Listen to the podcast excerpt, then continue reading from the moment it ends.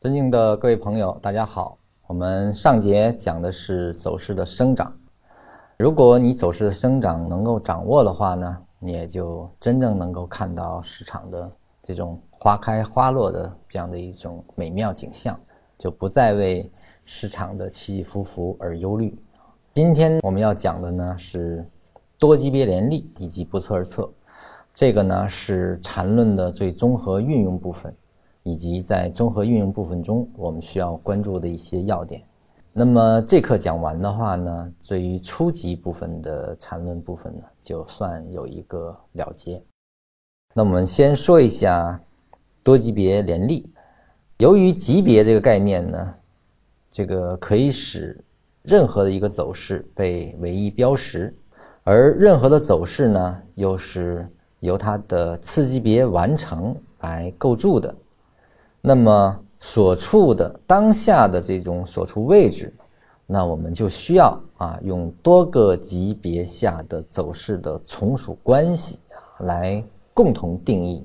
它不是某一级别的一个表达，而是在整体观下的多级别下的它的从属位置进行的一个更客观准确的表达，就像。我们要记东西，你光写你家的门牌号肯定是不被邮寄到的。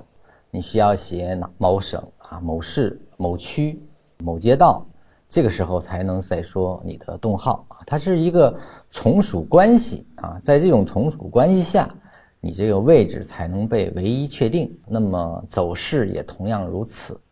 所以说，多级别联立强调的就是在这种整体保证下的。去观察其演绎的一种方法，你必须有这个思路，你才能准确的去判知目前市场所处位置，或者说，呃，它的更细级别上的一些变化，来导致整体变化的一种重新定位是否需要啊？所以说，多级别联立更强调的是整体性下的。